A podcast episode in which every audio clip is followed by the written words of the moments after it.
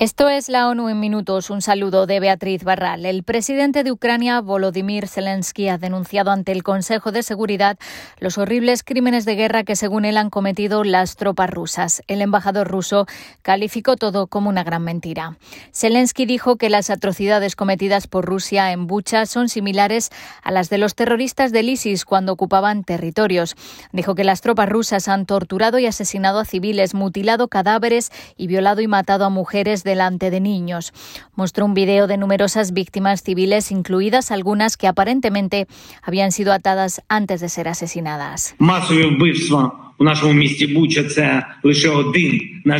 La masacre de Bucha lamentablemente no es más que un ejemplo de lo que los ocupantes han estado haciendo en nuestra tierra.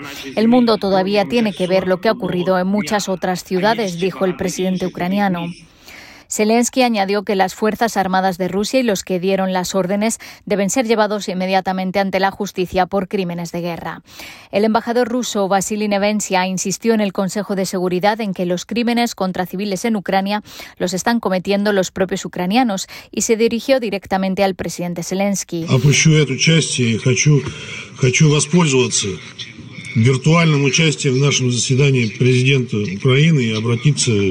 Ponemos sobre su conciencia las acusaciones sin base contra el ejército ruso que no han sido corroboradas por ningún testigo presencial. El secretario general de la ONU intervino en la sesión y volvió a pedir una investigación de lo ocurrido.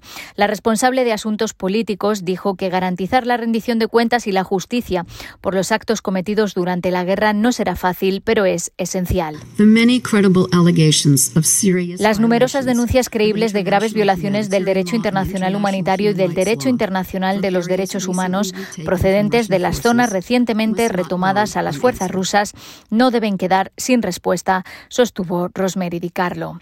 La Oficina de la ONU para los Derechos Humanos sigue analizando los vídeos y otros materiales recibidos sobre Bucha, aunque su portavoz dijo que parecen sugerir que allí se asesinó de forma deliberada a civiles, algo que constituiría un crimen de guerra. Estamos intentando intentando acceder a Bucha. No tenemos información directa, pero lo que hemos visto es alarmante, señaló Liz Throssell en rueda de prensa. La Oficina de Derechos Humanos ha mostrado su preocupación por las medidas introducidas recientemente en El Salvador en respuesta al aumento de los asesinatos de las bandas. Reconocemos los desafíos que plantea la violencia de las pandillas en El Salvador y el deber del Estado de garantizar la seguridad y la justicia. Sin embargo, es imperativo que esto se haga respetando el derecho internacional de los derechos humanos, dijo Throssell. Desde la adopción del estado de excepción el 27 de marzo se han desplegado fuerzas policiales y militares y al parecer se ha recurrido a un uso innecesario y excesivo de la fuerza.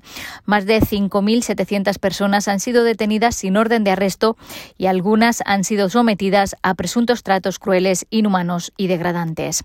Además del estado de excepción, a la oficina le preocupa profundamente ciertas modificaciones del derecho penal por su imposición de sentencias elevadas, incluso en niños, y porque debilita las garantías del debido proceso.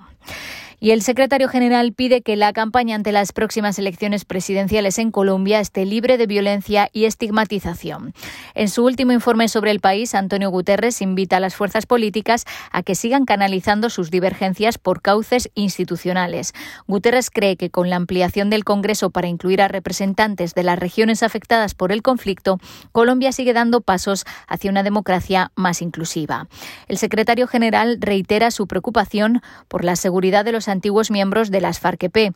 Desde la firma del acuerdo final de paz han sido asesinados 315 excombatientes, 11 durante el primer trimestre de este año.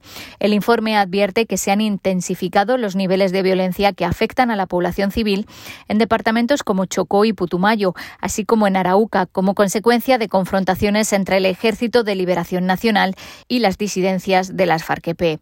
Al menos 43 defensores de los derechos humanos y líderes sociales fueron asesinados asesinados en el primer trimestre del año.